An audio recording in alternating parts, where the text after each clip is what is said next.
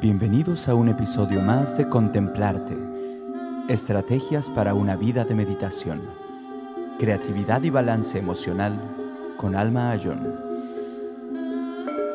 Hola, bienvenidos al podcast de Contemplarte. Aquí vamos a hablar de varias cosas, incluidas la meditación, el arte, psicología, diferentes temas, pero principalmente el hilo conductor va a ser el estudio de nuestra mente desde la parte práctica de cómo podemos transformarnos, cómo podemos entrenarnos para vivir mejor en el presente, ser más felices. También veremos un poco de, teoría, por ejemplo, les quiero hablar ahora de, de dónde viene la meditación. Y sabemos que viene de diferentes tradiciones contemplativas, principalmente el budismo, el hinduismo y otras también, pero aquí les quiero hablar un poco de, de lo que es el budismo.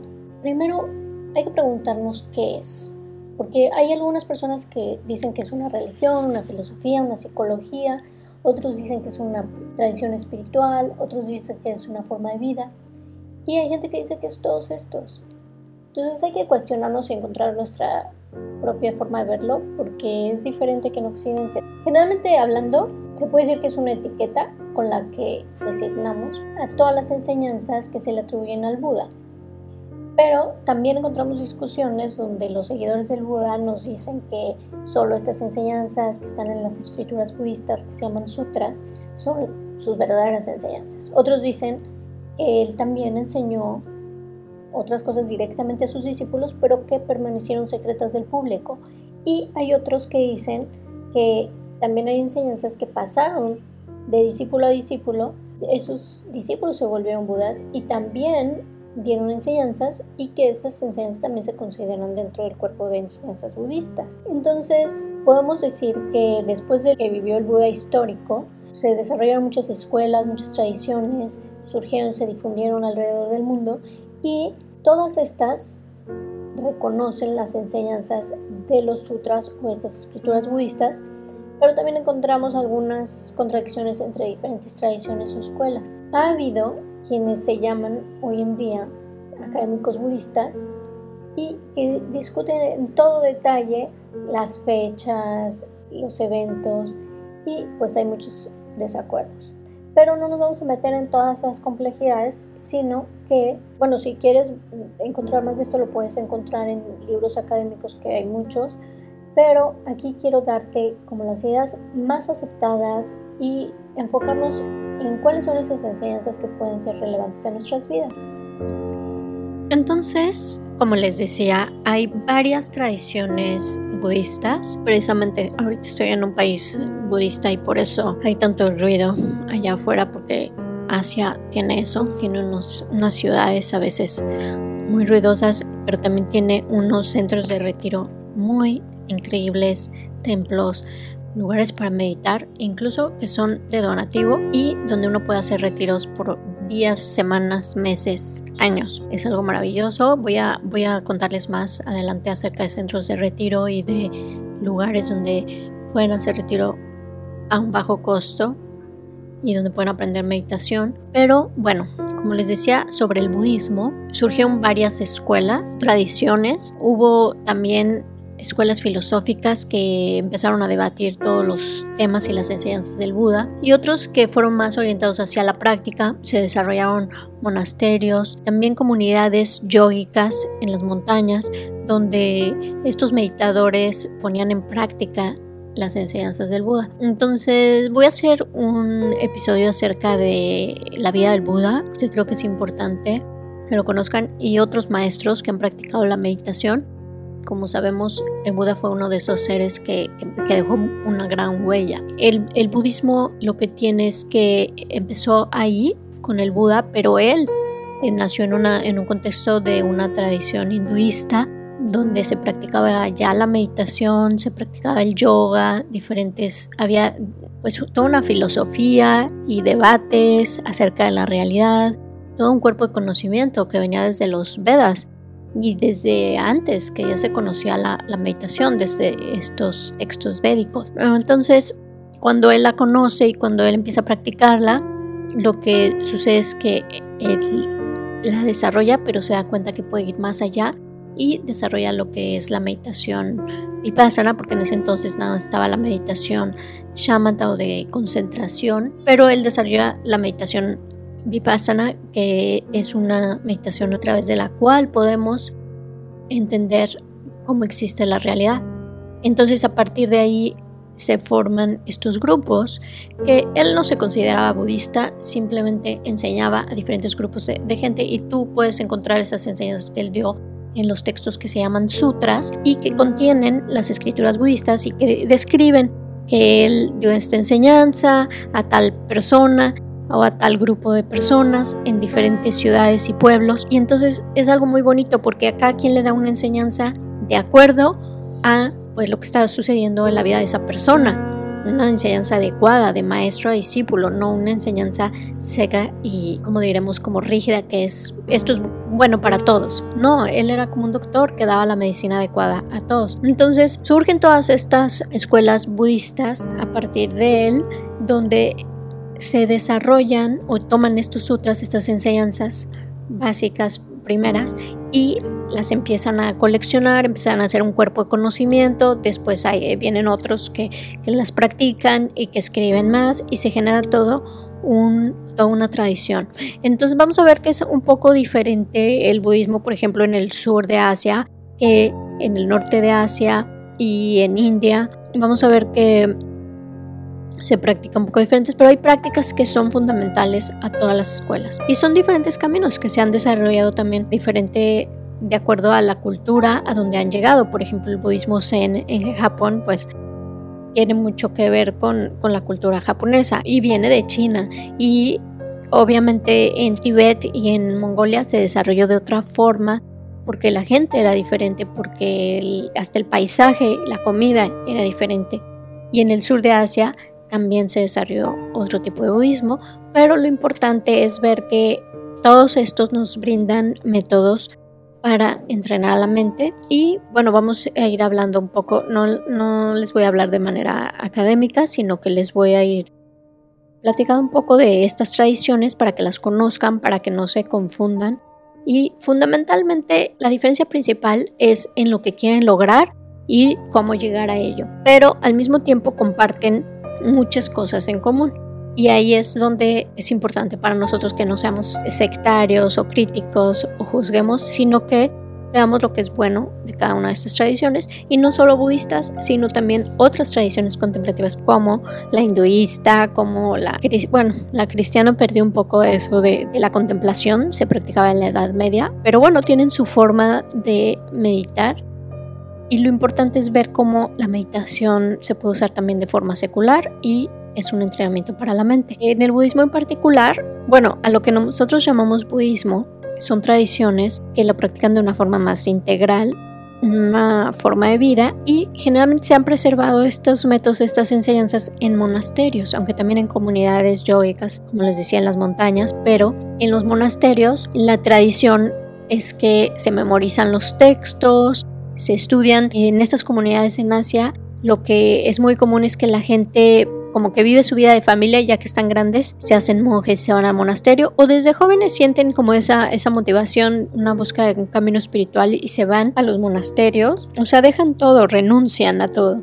y lo que hacen es dedicarse de lleno y la sociedad los apoya. Entonces, eso es una forma, pero obviamente para nosotros en Occidente no creo que eso vaya a funcionar muy bien, pero las meditaciones, los métodos los podemos aplicar en cualquier contexto. Y sobre todo nos pueden ayudar mucho en nuestro contexto occidental moderno porque pues sufrimos de mucho estrés, de mucha ansiedad, de muchos miedos, de aflicciones mentales, de enojo, nos obsesionamos con la productividad, con el éxito, con la competitividad. Vivimos en un sistema capitalista que nos hace enfocarnos en todo lo que está allá afuera como fuentes de felicidad, cuando lo que necesitamos es aprender a cultivar nuestra mente, a cultivar nuestro corazón y desarrollar esa paz, esa calma, esa felicidad en nosotros.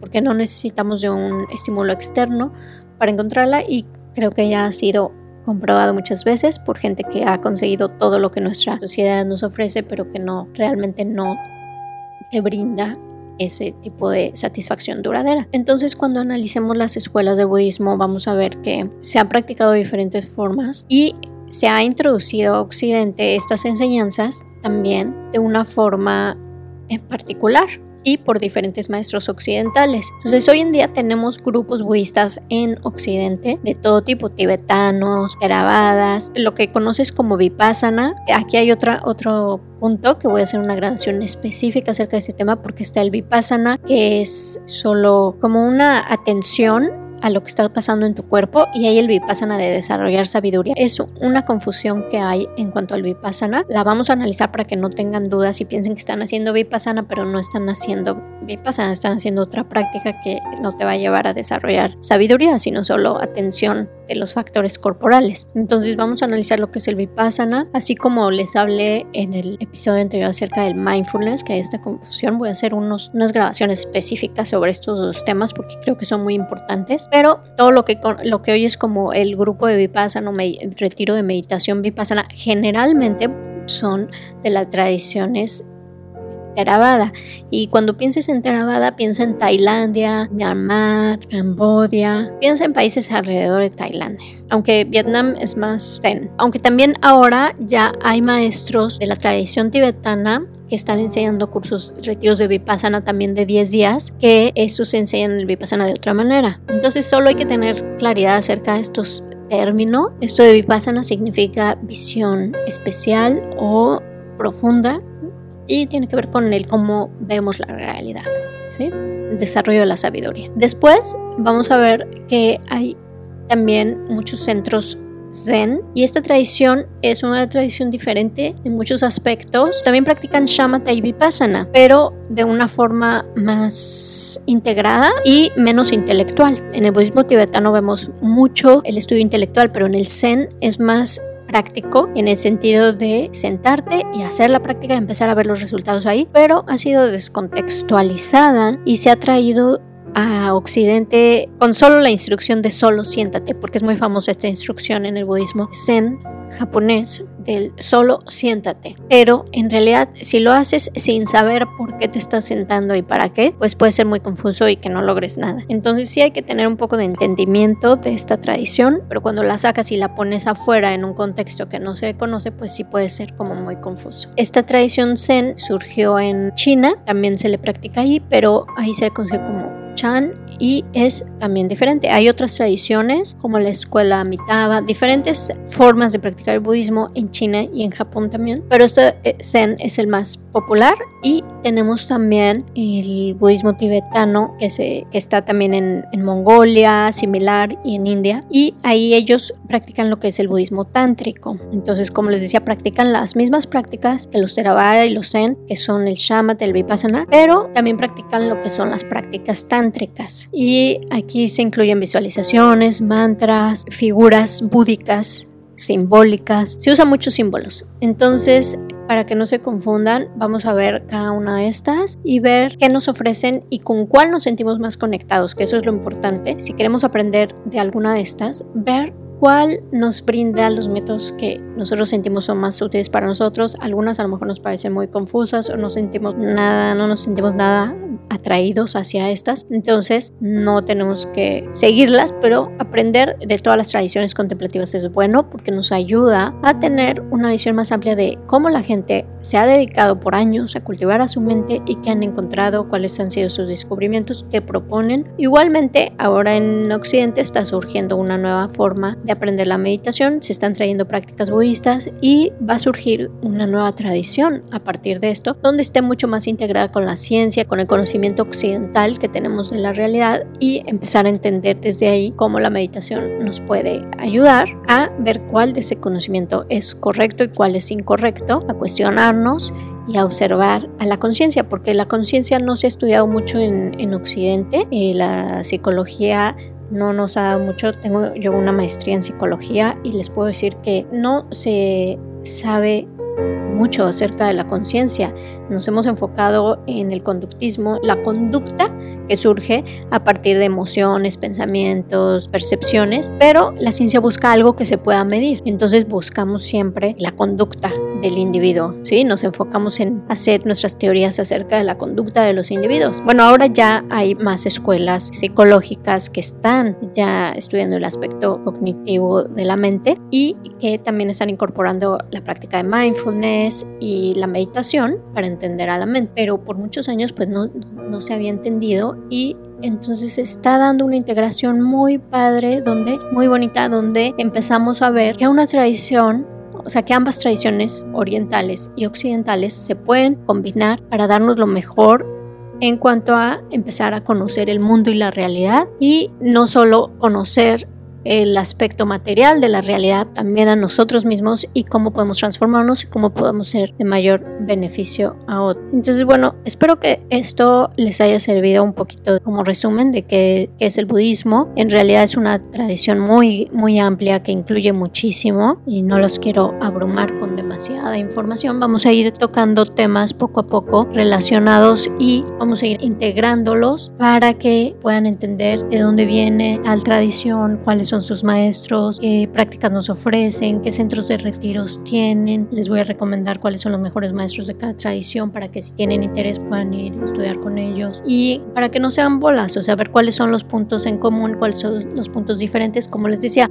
en términos generales, la tradición Theravada, en el sur de Asia, se enfoca en la práctica del shamatha, del vipassana, también el cultivo del corazón, con las prácticas de los cuatro inconmensurables, el amor, la bondad, la compasión, estas prácticas. Y principalmente se busca entender la naturaleza vacía de la realidad, desarrollar la concentración para poder sostener este entendimiento y llegar a un estado que se llama arhat, el convertirse en un arhat, que es un ser que se libera de las aflicciones mentales y se le conoce como un ser liberado. Ahí la motivación principal de esta tradición es liberarnos del sufrimiento y de las causas del sufrimiento por nosotros, porque ya no podemos soportar estar viviendo de la manera que vivimos, conflictuados, ansiosos, enojados con otros, percibiendo la realidad de modo equivocado. Y buscamos una felicidad genuina. En las tradiciones del norte de Asia, incluyendo en las de India, Tibet, Mongolia, Japón, China, se les conoce como Mahayana o el gran vehículo. Y es porque la motivación ahí es, es como trascender al ego, darte cuenta que el ego es una ilusión, trascender a esa, ese aferramiento al yo y enfocarnos en los demás, en ayudar a los demás a ser felices, a liberarse de su sufrimiento y cambia completamente el enfoque porque ahora queremos que ellos se liberen.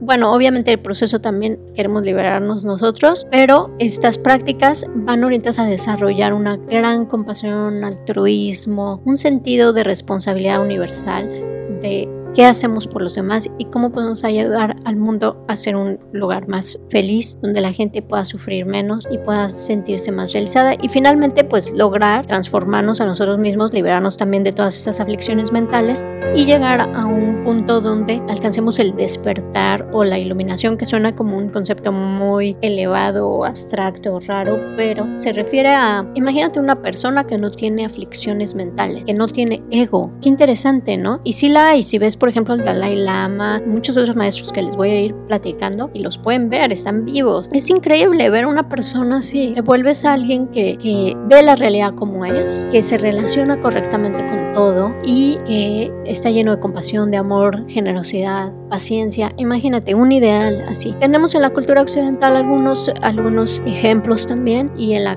tradición cristiana, también por ejemplo Jesucristo es un gran ejemplo de alguien que es un ser despierto. Tenemos muchos ejemplos de gente que ha logrado grados más allá de lo que estamos acostumbrados y que llamamos normal, que no es normal, que han logrado desarrollar un gran corazón, que han logrado transformarse a sí mismos en mejores personas, desarrollar una gran sabiduría. Y esto está al alcance de todos. Simplemente necesitamos conocer las herramientas y ponerlas en práctica. Y eso es lo que la tradición budista nos ofrece. También las otras tradiciones nos ofrecen herramientas muy buenas y espero poderles hablar un poco de las herramientas del yoga, que también soy maestra certificada de, yoga y me gusta mucho también cómo el yoga incluye meditación con posturas del cuerpo para lograr estados mentales diferentes, para transformarnos también a nosotros mismos. Y bueno, hay otras tradiciones, la taoísta, hinduista, diferentes, que nos proponen diferentes cosas y que no tenemos por qué juzgar o rechazar y también dentro de la psicología occidental qué nos ofrecen y cómo podemos obtener esas herramientas para ser mejores personas. Bueno, entonces tenemos estas dos, las que les hablaba la Theravada y la Mahayana, que está en el norte de Asia. Y dentro de estas del norte, ellos, algunos grupos dentro de esos países, principalmente en Tibet, Mongolia India, practican lo que es el budismo tántrico o Vajrayana, vehículo secreto o esotérico. Ese es el que les digo que incluye visualizaciones, mantras, símbolos y que es un poco más difícil de entender porque se ve como muy religioso, muy raro, como que tienen muchos dioses. En realidad no son dioses, son símbolos, imágenes simbólicas de los aspectos de una mente iluminada o despierta, como la sabiduría, la compasión, los medios hábiles. Pero para entenderla, pues necesitamos maestros calificados. Les voy a recomendar quiénes son buenos. También hay unos que son muy controversiales y es importante que si sientes atracción hacia este camino, también lo entiendas bien, lo estudies bien. Entonces, para, solo para que se den una idea más o menos de los diferentes linajes, escuelas, tradiciones, y vamos a ver que dentro de cada uno de estos hay subgrupos. Por ejemplo, en el budismo tibetano hay linajes, hay cuatro linajes principales y uno no tan conocido, que es como más chamánico, y tienen diferentes características. En uno de ellos se estudia de manera muy intelectual, muy racional, porque se parte desde ese punto para entender la realidad. Hay otro que es más como directo en términos de práctico, de trabajar con el maestro y que te vaya señalando cómo entrenar a tu mente. Hay diferentes linajes y diferentes formas en que se transmitió de maestro a discípulo, maestro a discípulo desde los tiempos del Buda, por eso se llama linaje porque viene del Buda a un discípulo y del discípulo a los estudiantes y de ahí a otros discípulos y otros discípulos y se ha mantenido viva esa tradición. Bueno, seguiremos haciendo más meditaciones y más pláticas en los próximos episodios. Hasta pronto. Gracias por escuchar Contemplarte con Alma Ayón. Si te gusta nuestro programa y quieres saber más, visita contemplarte.org.